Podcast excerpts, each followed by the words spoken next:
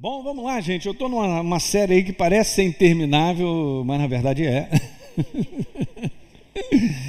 e é muito bom.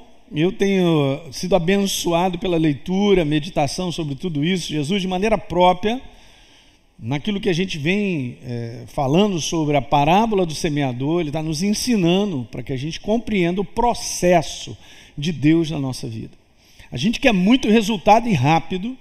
E muitas vezes essa é uma maneira ilusória de pensar sobre como Deus trabalha na nossa vida, ok? Porque isso é meramente humano. Então vamos desconsiderar um pouquinho isso e entender como Deus ele trabalha. Tem um processo, diga processo. Aliás, já até comecei a fazer a próxima série de mensagens encaixando algumas coisas sobre isso, porque se isso estiver no teu coração, você vai entender como eu compartilhei aqui de manhã, né? Sobre a importância de você ser uma pessoa paciente. Amém, pastor. Ninguém gosta de paciência.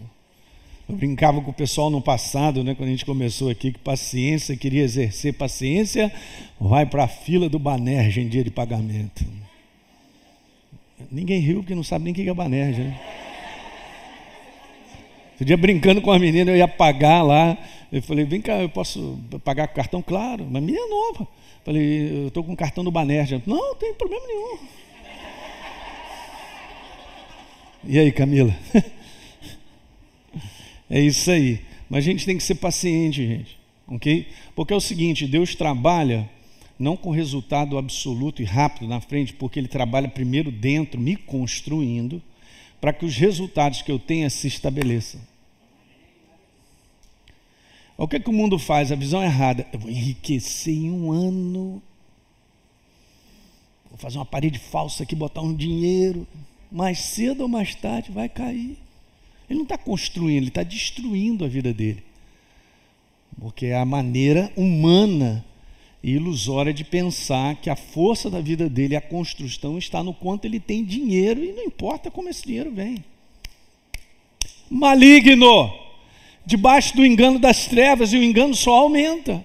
Então eu não posso ser uma pessoa de ilusão nesse conteúdo, de achar que Deus ele vai fazer tudo que eu quero e desejo na hora que eu penso. Porque não é dessa maneira, gente. Ele é um Deus de milagre, nós cantamos aqui. Se você precisa de um milagre, eu te, garanto que ele vai se apresentar como um Deus de milagre. Né? Porque ele não pode negar quem ele é, o caráter dele, ele se manifesta de maneira sempre sobrenatural. Mas o que ele está pensando é na tua construção. É numa construção interior que vai bater a tempestade, vai bater o que for nesse mundo doido e está ficando pior, e eu venho falando sobre o fim dos tempos.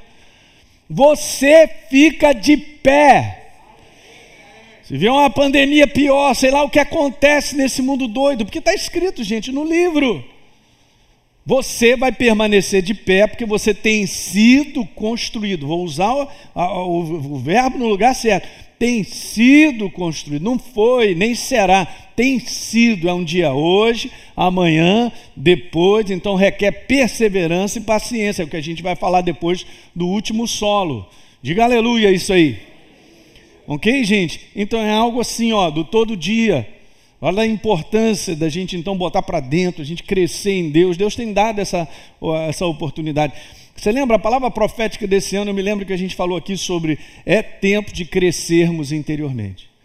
Outro ministério que eu também admiro, ele trouxe uma palavra profética para a comunidade dele, dizendo exatamente isso: é tempo de estarmos preparados e quem faz essa preparação é Deus em nós, à medida que nós nos entregamos, porque precisamos de paciência. Então vamos embora. Depois de ter dito isso, que eu não falei no primeiro encontro, Marcos 4, 26. É, pastor, é isso aí. Ó. Jesus disse que o reino de Deus é como um homem que lança a semente na terra.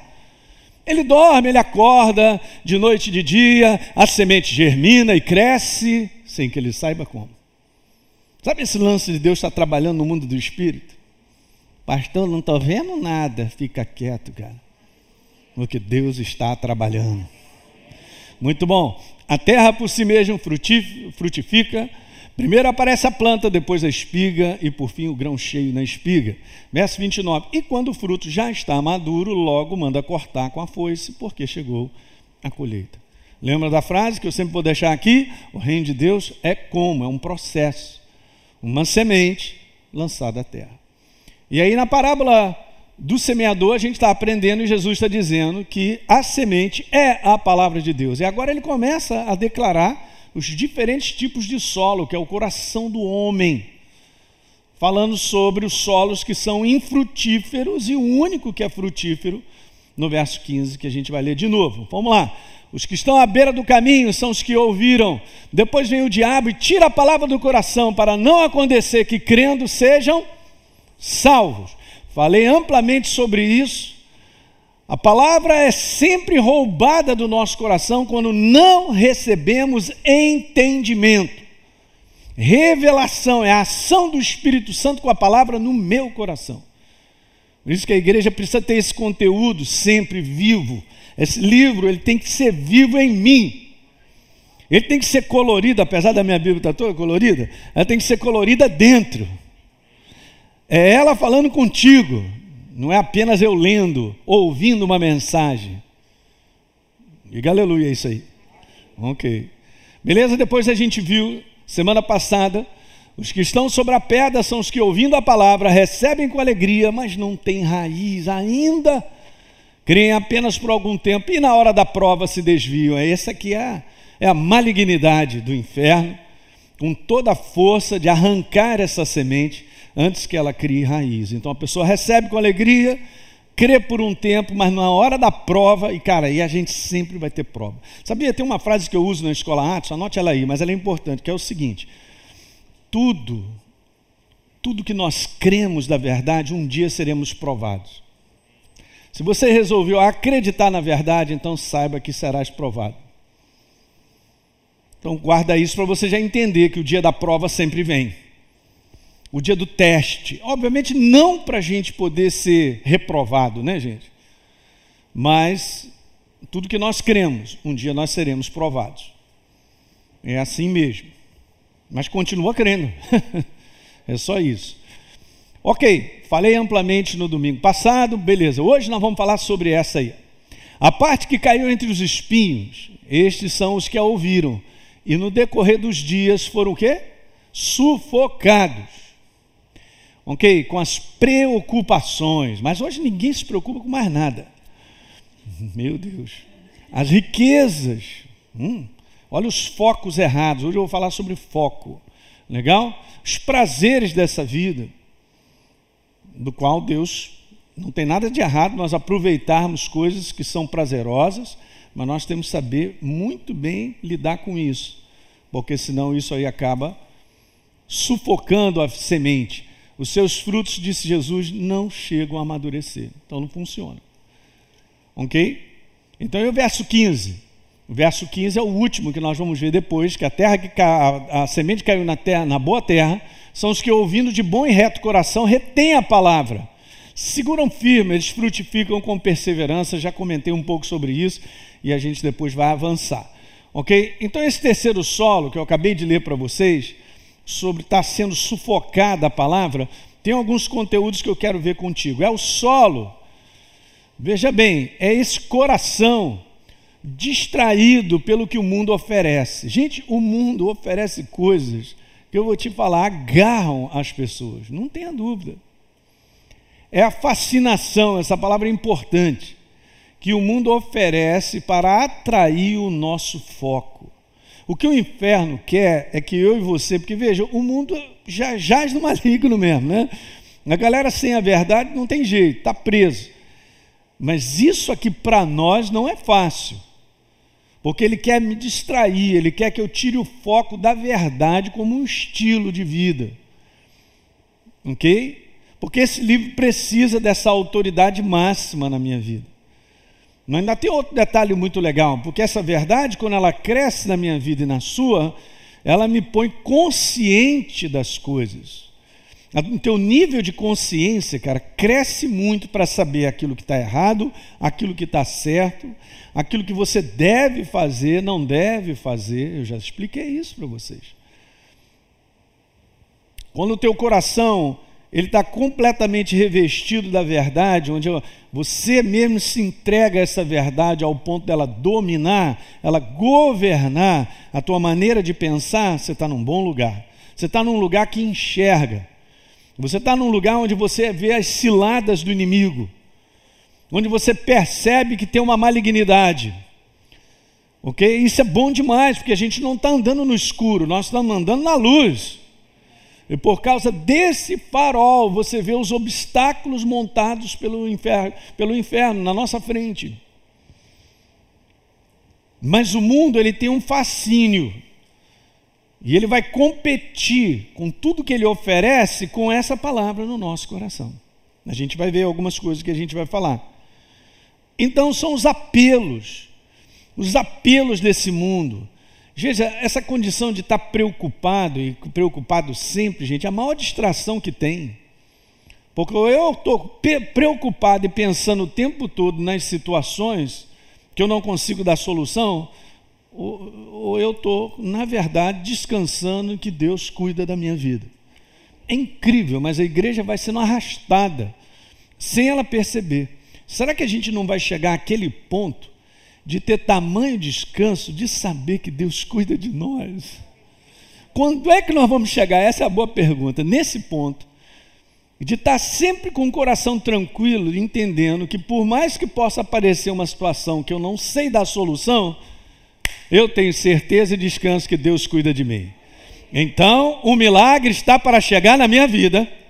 E Deus cuidará desse problema, daquilo outro, daquilo outro, porque Jesus fala sobre isso em Mateus 6. Mas isso é o que mais distrai o ser humano, são as coisas do dia a dia, das mais variadas situações que acontecem. E aqui fala sobre preocupações, ansiedade. Não andeis ansiosos de coisa alguma. Jesus falou sobre isso.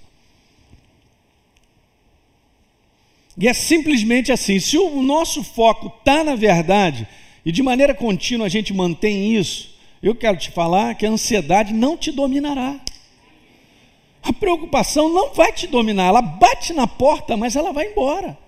Porque você segura com o descanso e a certeza de que Deus está contigo, que Ele cuida de você. Sabe uma das coisas que me descansa muito? Eu sempre, tô, a Deise já me conhece muito tempo, sempre vivia isso depois que eu aprendi.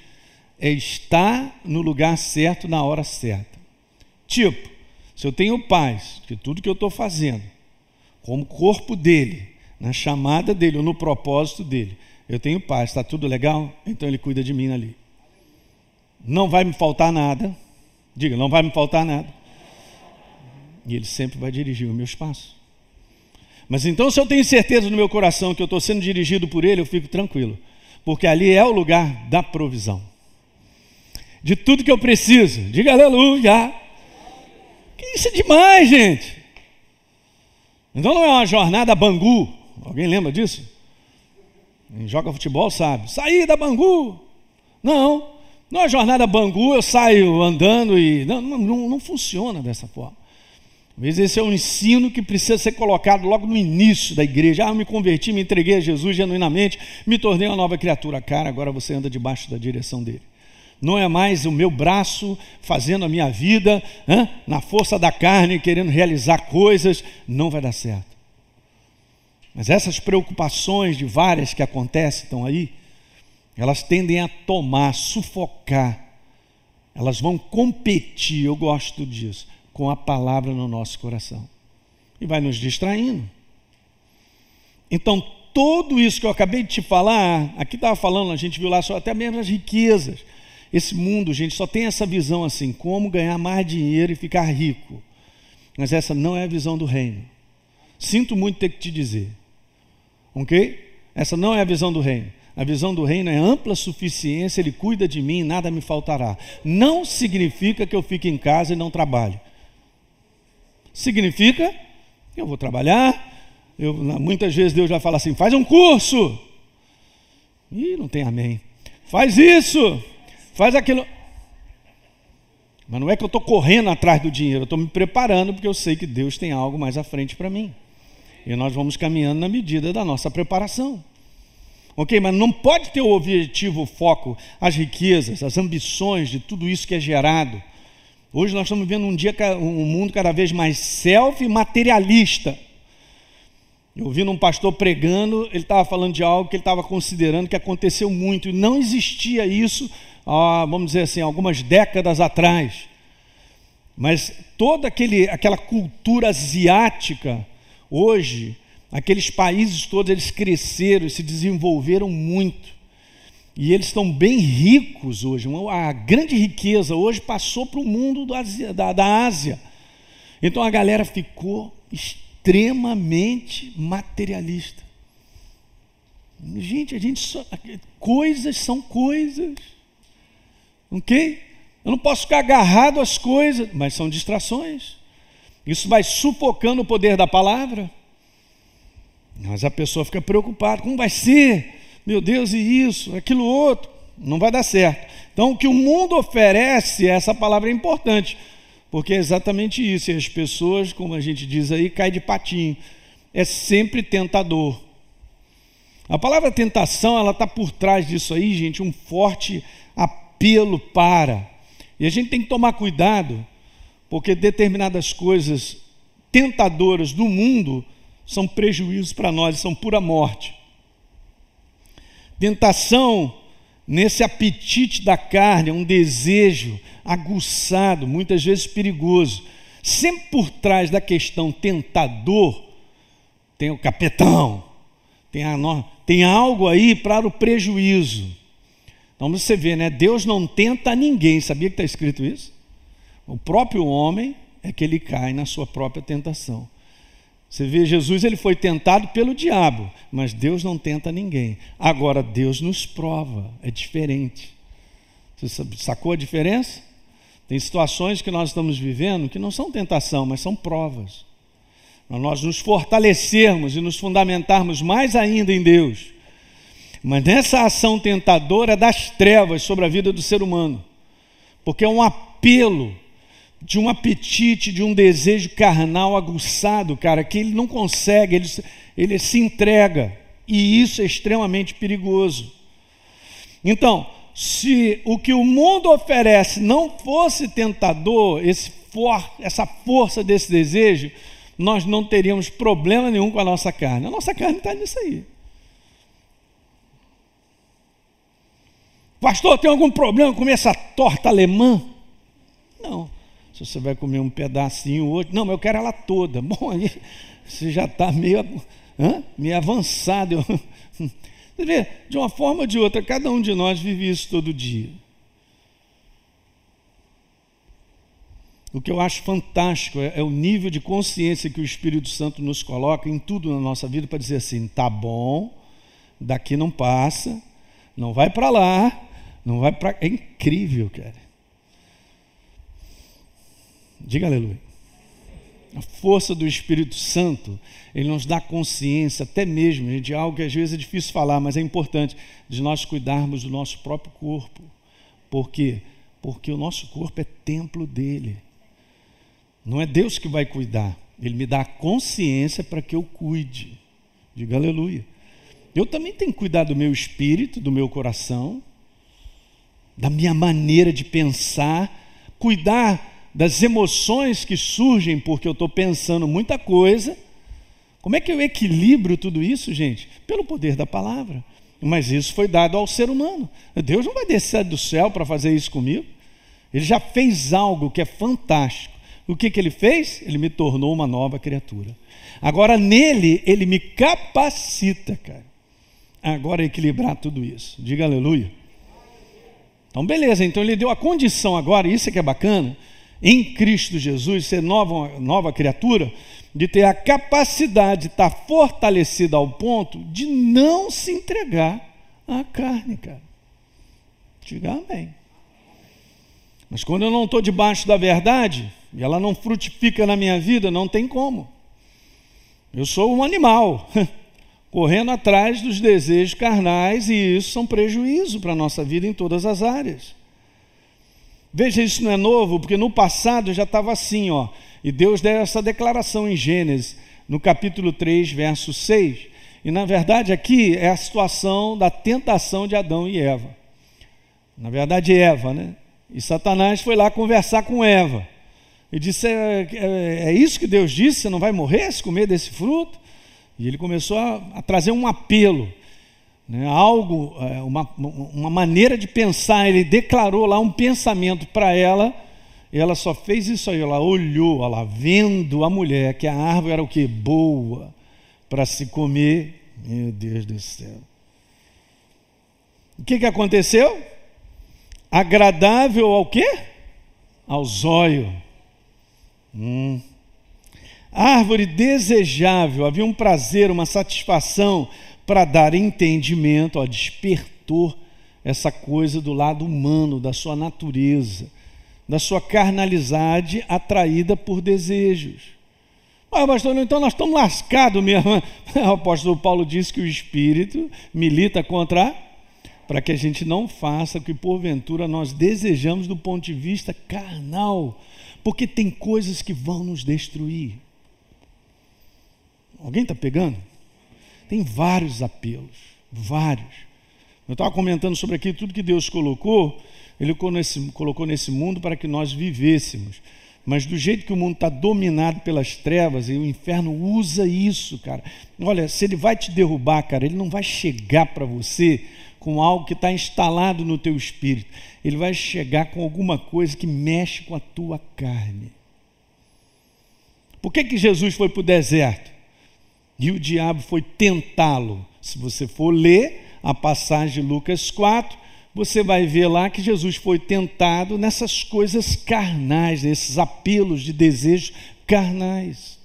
Mas Jesus sabia que existia uma cilada ali. E aquela cilada era destruidora para a vida dele. Nós temos que perceber isso. Alguém está compreendendo o que eu estou dizendo? Hum. Então a árvore boa, vendo a mulher, ela olhou. Cuidado com os olhos! É, pastor, eu vou olhar para cá que é melhor. É isso aí. Hum? E aquilo que gera atração, que gera um desejo. É um negócio, gente, é uma força. A gente não pode lidar com isso de maneira assim, light, né? é assim mesmo e tal. Não, é uma força. É uma força que, como eu repito, se a gente não tiver controlado por, pela verdade, vai derramar o caldo, como diz o outro. Não vai dar certo. Veja o que o diabo fez e continua fazendo.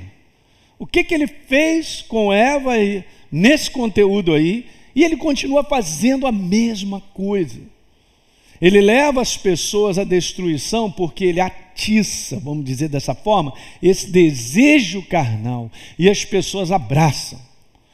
A carnalidade do homem é a sua derrota. Você pode entender isso. O mundo está debaixo de uma derrota porque vive por esse impulso carnal de desejar coisas ou situações que são do ponto de vista ilegais, são do ponto de vista destruidoras, mas ele não olha dessa forma. Ele olha como prazeroso e é, porque se o pecado, fazer o erro, não fosse prazeroso, ninguém estava nele. Então não tem como, como, convencer a pessoa, não, cara, isso aí é ruim. Aí o cara vai dizer assim, você, isso é bom demais. Eu falei aqui no primeiro encontro, sexo é uma coisa maravilhosa. Ninguém dá amém, não? Mas estou falando isso na igreja. Não é não? Mas ele é maravilhoso. Quando Deus instituiu isso, que o homem deixará a sua casa a mulher também, os dois se unirão, se tornarão uma pessoa, dentro dos limites do casamento. Horror! Mas aí vem o inferno, obviamente, não é não? Mostrando desejos e olhando coisas e tal, levando a pessoa para fora.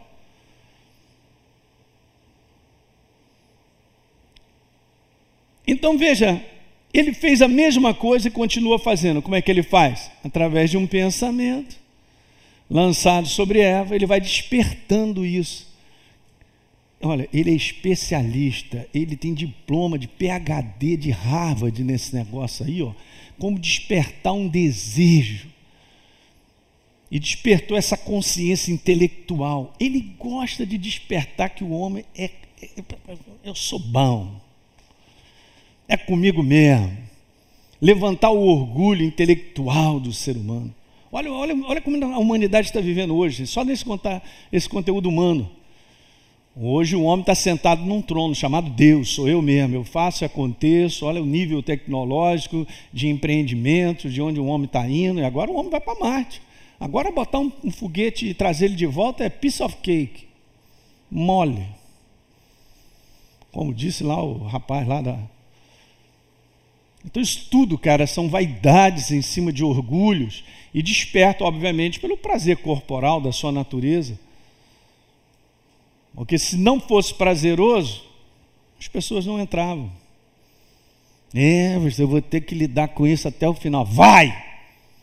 Vai ter que lidar, por isso está escrito lá que a, o Espírito, vamos lá ler, porque você não sabe onde está escrito, então eu vou te mostrar. Gálatas, Gálatas 5, Paulo diz assim: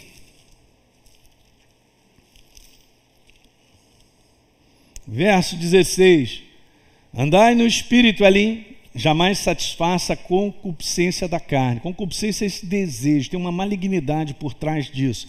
Depois no verso 17, Gálatas 5. Porque a carne milita contra o que, gente? Contra o espírito. E o espírito contra a carne. Paulo está descrevendo isso. Porque são opostos entre si, para que eu e você não façamos o que porventura seja do vosso querer. Isso é que é legal, né? Você pode querer muitas coisas, mas desde que você não faça, tá tudo certo. A gente mata a cobra antes que cresça. O grande problema do ser humano está em fazer. O inferno, ele inspira, ele vem, ele aguça essa área para que a gente realize. Foi exatamente o que aconteceu na tentação do deserto com Jesus, que a gente vai ver. Então a raiz, digo para você, e a origem, eu terminei de ler o 17?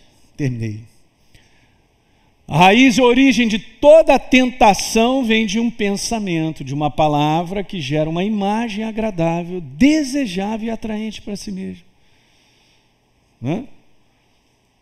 Já está pensando na picanha que você vai comer daqui a pouco. Aleluia. Não está pensando num prato de giló. Fala Deus. Aquele negócio bem amargo, nem sei, um camarão. Você não está pensando no prato de camarão, não pode estar, tá, não pode estar tá pensando, pastor. Jesus ajuda, hein? Mas é aquilo que, que você tem prazer, que em si, gente, não tem nada errado. Só que é esse que é o lance. A verdade em nós, ela dá limites, ela mostra, ó, cuidado, não é aqui, é por aqui. Diga aleluia. Quem se entrega a essa jornada, por exemplo, um cristão, ele tem que aprender rapidinho a não se entregar mais a esse comportamento de desejos carnais, cara. Ele só vive por emoção e pelo que sente. Está fora, nós não vivemos mais assim, porque esse é o caminho que não vai construir. Mais cedo ou mais tarde a pessoa vai ser destruída. Então veja, a raiz, a origem dessa tipo de, de, de, de pressão das trevas em termos de tentação vem disso aí, de um pensamento, uma palavra, que vai gerar essa imagem uh, agradável desejável. Então foi a mesma coisa. Satanás chegou para Jesus e falou assim: levou ele para um lugar, né? E no instante mostrou, olha só, ele aguçou em Jesus em mostrar algo. Ó, presta atenção, quero que você veja isso aqui, ó. Todos os reinos do mundo, uh, olha só, eu vou te dar todo esse poder e essa glória. Olha como o mundo, o mundo, as pessoas vivem lutando por poder, cara cara, serem enaltecidas, engrandecidas. Isso gera soberba, gera uma opção de coisa. Uma das coisas fantásticas de você estudar a personalidade do anticristo é que ele é totalmente governado pelo orgulho, pela soberba, por, por, essa, por estar envaidecido com todo o poder, essas coisas todas, que nós sabemos que isso mata o ser humano. Está aí, ó. Apresentou para Jesus. Jesus foi tentado? Foi. Então, na carne dele, na humanidade dele, ele sentiu toda essa atração mesmo, esse forte desejo. Mas Jesus estava preparado de espírito, diga aleluia, graças a Deus, porque hoje nós estamos aqui por causa disso, hein? Olha aí, Jesus simplesmente falou para ele assim: ó, se você é, por isso me foi entregue e eu dou a quem quiser. No próximo verso está escrito lá: olha, se você prostrado me adorar, eu vou te dar isso. Hum. E Jesus deu a resposta, né? Só Deus adorará. Só a Ele. E Jesus não se posicionou fazendo, ou tomando, ou assumindo essa sugestão, essa, essa tentação. Se a palavra põe assim, é verdade. Então veja só que coisa interessante. Quando nós vemos e ouvimos algo, gente, veja isso aí, ó. Isso registra em nós na forma de imagem. Claro. Já contei isso para você. Eu falo assim, um carro azul. Você não imaginou um cachorro vermelho? Porque você já viu um carro azul, você tem aquela imagem é registrada em imagem. E é imagem, guarda isso aí, ó, que gera desejos e vontade.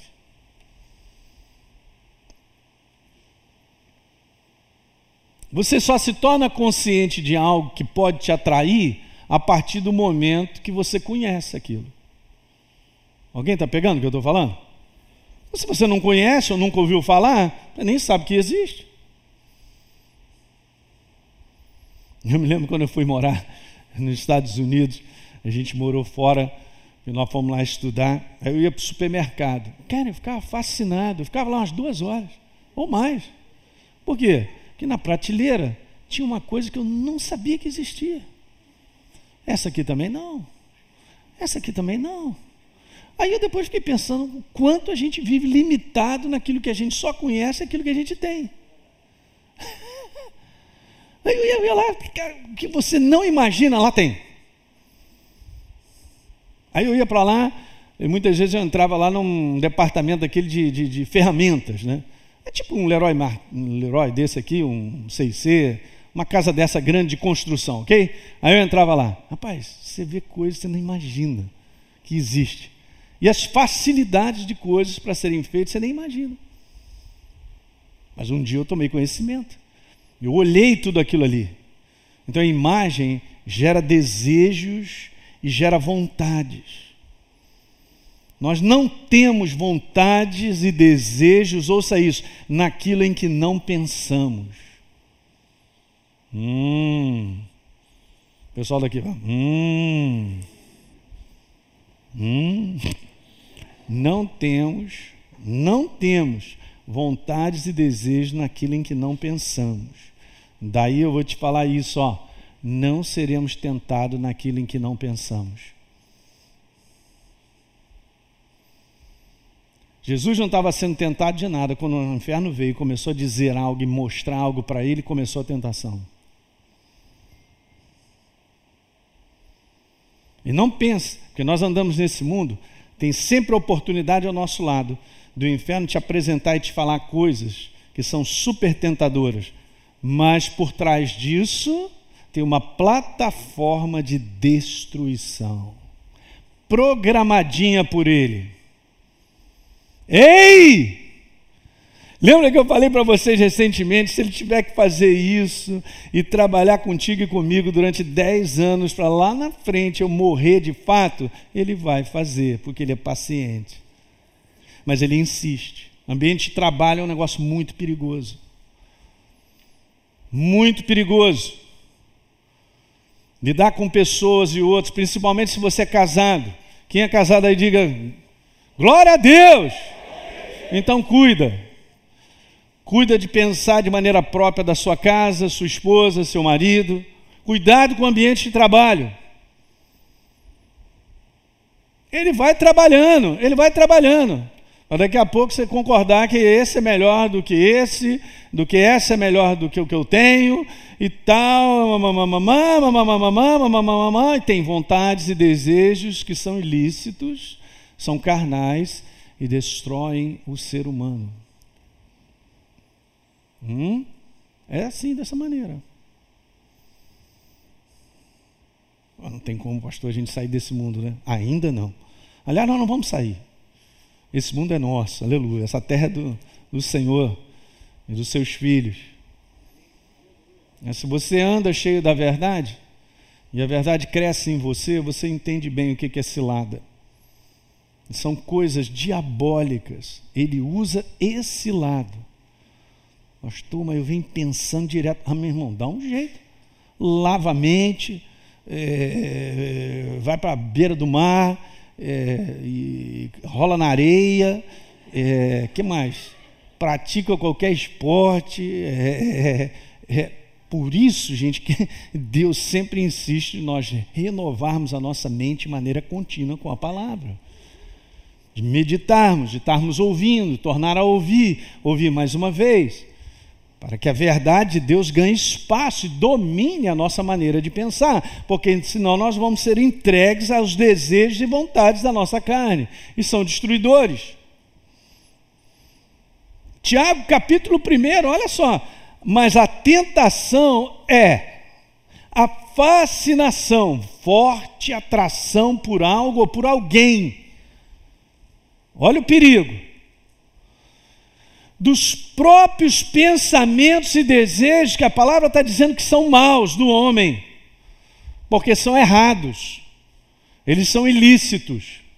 Ó, estes maus pensamentos levam às más ações e depois disso ao castigo da morte. Então, se uma pessoa está para fazer bobagem, é porque ela vem pensando nisso. Se ela não estiver pensando, ela não faz bobagem. É só a gente entender qual é o processo. Falando sobre os próprios pensamentos, e desejos maus do homem, esses maus pensamentos é que levam às más ações. Então, uma das coisas que a palavra fala demais para nós, gente, por isso que a gente precisa cuidar. Veja, deixa eu te explicar algo. Você é um ser espiritual. Você é um ser espiritual, jamais esqueça disso, pensante.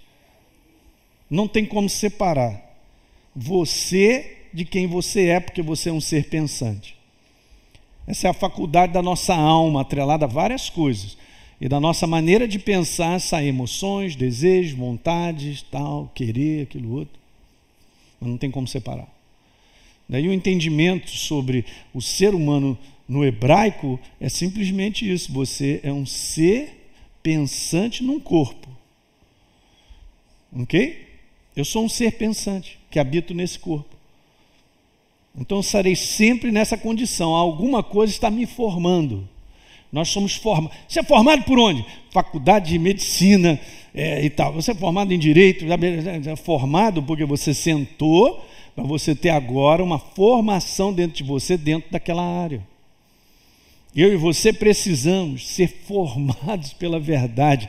E não é algo assim, ah, eu já fui. Não, é algo de contínuo. Diga glória. Uhum. Então veja, vamos lá, essa é a cascata certa. Veja, pensamento cria uma imagem. Ok. Até que legal, né? Porque quanto mais. Quer ver? Olha que bacana, gente. Quanto mais você vai pegando a obra da cruz e você vai se deliciando com essa verdade, tomando posse, deixando o Espírito Santo te revelar, mais você tem a imagem certa a teu respeito. A imagem a teu respeito de quem você é, como Deus te vê. Ó, isso é importante demais. Nos dias de hoje, onde as pessoas estão carentes, onde as pessoas estão pensando de tudo a respeito de si mesmo, que não são verdadeiras. Gente, temos que sair dessa lama ontem. Não é como eu vejo ou como eu me sinto que eu sou, eu sou aquilo que Deus fez em mim. E eu tomo posse por fé. Entende isso aí? Mas isso é uma contínua renovação desse pensamento. Você se renova na condição da sua nova criação, você se alegra em ver dessa maneira, como você se vê dessa forma. Então veja, o pensamento cria uma imagem, olha que legal, gera vontades e desejos, e é exatamente isso que tendem a controlar as nossas ações e escolhas. Por trás de uma ação, de uma escolha, tem vontades e desejos. Que vem de onde, pastor? Vem da maneira como a gente está pensando. Ó, isso aí, ó. Isso aí. Você já descobriu tudo que acontece contigo e comigo. Olha, é dessa maneira aí. Ó. Diga aleluia. Por isso a importância do foco na verdade. Veja, lá em Provérbios 23, 7, na primeira parte, está dizendo: como você pensa ali, como você imagina, em sua alma, na sua mente, no seu interior, assim você é. Então é a frase que a gente ensina na escola Atos sempre. Você é aquilo que você pensa que você é. Mas se o que eu penso a respeito de mim, gente, não está em linha com a verdade da obra da cruz do Calvário, eu tenho que descartar. Porque eu não posso pensar a respeito de mim com base em sentimento.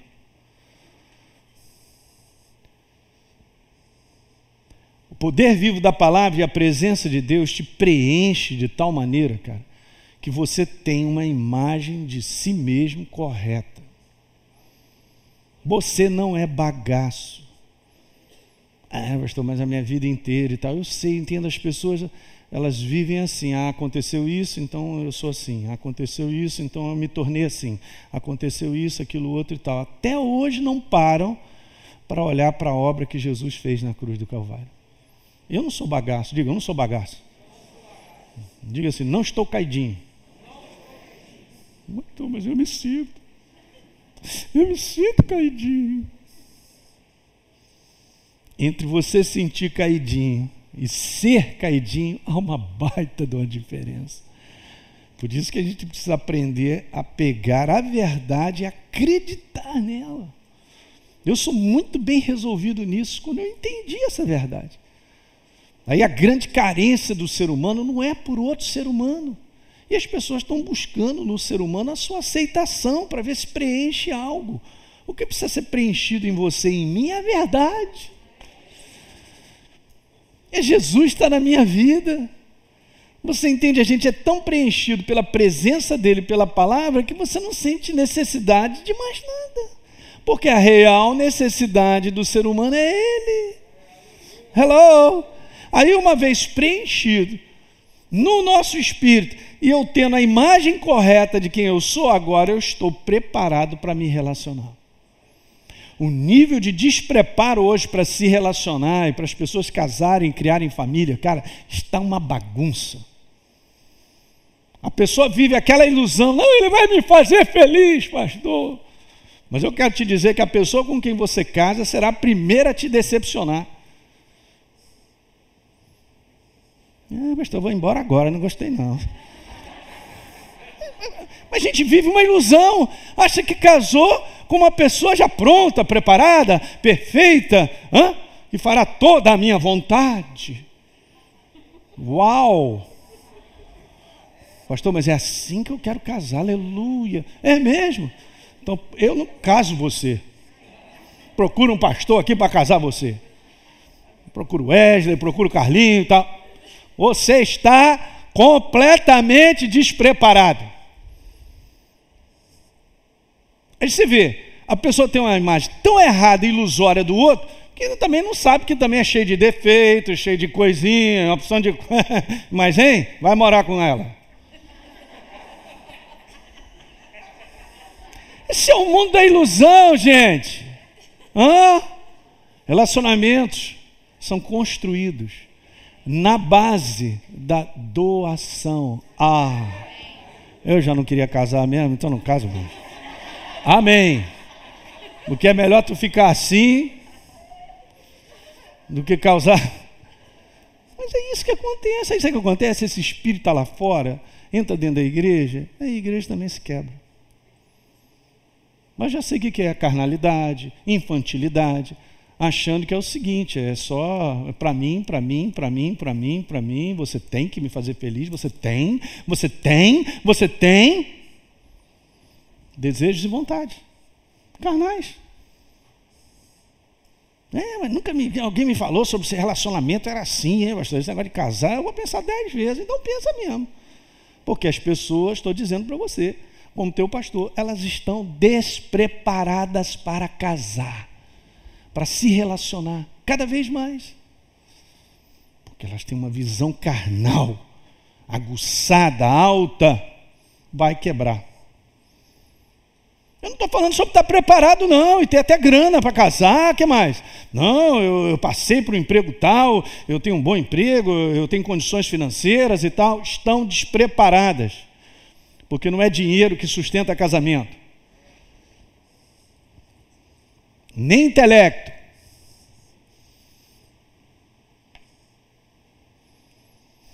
Não é maravilhoso a verdade entrar na nossa vida e mostrar a vida como realmente é? E a gente não ficar na ilusão de viver uma aparência. não, a gente entende muito bem o que é viver. É muito bom. Então, quando a gente coloca o foco, a atenção, e a gente medita na palavra, a gente se renova de maneira contínua, todos os dias, em Deus, ela passa a fazer parte da nossa mentalidade. Pronto, agora vê. Se a verdade passa a ser a tua mentalidade, imagine o que, que você vai se posicionar. Você vai fazer de acordo com a verdade. Porque se a questão é fazer, se a questão é escolhas, tomar decisões, fazer escolhas, hum, se você está com a mentalidade governada pela verdade, você fará de acordo com a tua mentalidade. Por isso que nós somos aquilo que pensamos ser. Minha mentalidade. Eu sei que para algumas pessoas isso é novo, mas vai ouvindo, ouve de novo, mas é assim que funciona.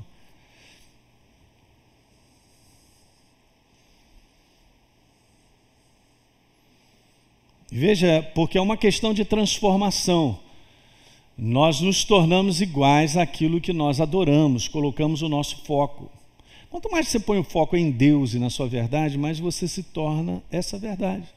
Essa verdade vai se enchendo, ela vai fazendo parte de quem você é. É o que nós, é o que a palavra declara sobre ser transformado.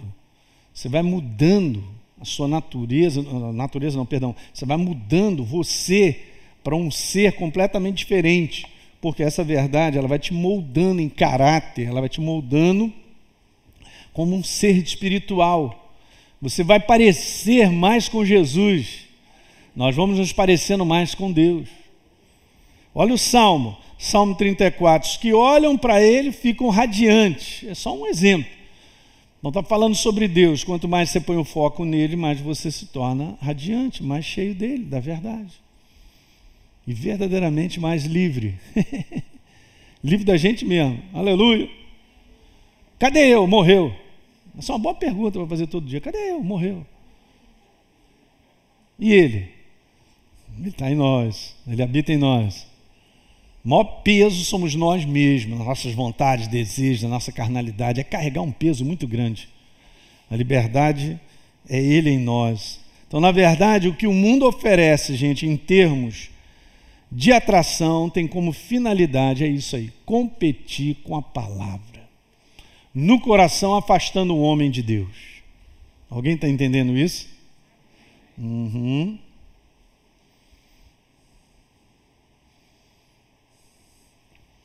Então nós vivemos num mundo atrativo, e se não fosse prazeroso, ninguém vivia, ninguém estava vivendo de maneira errada, de maneira ilícita, mas tudo isso gera prazer, prazeres momentâneos, carnais, que levam à destruição. No final dessa história, o inferno puxa o tapete. Mas você vê, Deus tem uma outra proposta. Nesse mundo ali, você será construído, não pelo sistema desse mundo carnal, de vontades e desejos, de várias situações que estão aí competindo com o meu coração. Agarra, Elinho, agarra isso, agarra aquilo outro. Aí estou mortinho. Não tem como essa semente prevalecer. Uma coisa que é legal, vou terminar com isso. Uma coisa que é legal é que Deus não divide Ele com ninguém. Quando Ele comprou a tua vida, comprou literalmente. Quando Ele assumiu aí o teu espírito, ele foi para a gente tornar um só espírito, ele não vai dividir isso com ninguém. Não tem espaço para competência, competição. Não tem espaço para a gente, não, Jesus, dá um espaçozinho para isso, aquilo outro. Não, teu coração tem que ser totalmente dele. Aí sim essa semente ela vai crescendo, por isso o nosso foco. Lembra que a gente viu lá Provérbios 4, verso 20, filho meu, atenta para as minhas palavras aos meus ensinamentos, inclina o teu ouvido, não deixa apartar-te teu guarda no mais íntimo do teu coração. Porque é isso aí. O inferno ele quer competir com o teu coração, com o teu espírito, te distraindo com várias dessas situações. Jesus falou: vai sufocar e os frutos não vão amadurecer. Deu para pegar? Essa é a nossa jornada. Mas ela é vitoriosa. Jesus venceu, a gente pode vencer também. Vamos ficar de pé? Muito bem.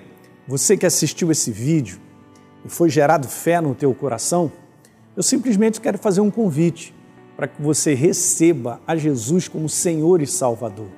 É muito simples, basta apenas você abrir o teu coração sem reservas, acreditando nessa obra feita na cruz do Calvário, onde Deus liberou o perdão dos nossos pecados, para que a gente possa ser transformado numa nova pessoa por dentro. Então, simplesmente, abre o teu coração e, em sinceridade, repita comigo essa oração. Diga assim comigo: Senhor, eu entrego a minha vida em tuas mãos nesse exato momento. Com toda a sinceridade do meu coração, me abro para receber a Jesus como Senhor e Salvador da minha vida. Escreve meu nome no livro da vida. Cancela o meu passado porque não te conhecia. Mas a partir de hoje, eu vou andar contigo todos os dias da minha vida. Amém. É simples, é dessa maneira. E agora eu só convido a você continuar firme nessa jornada do todo dia, caminhando com Deus até o final. Um grande abraço.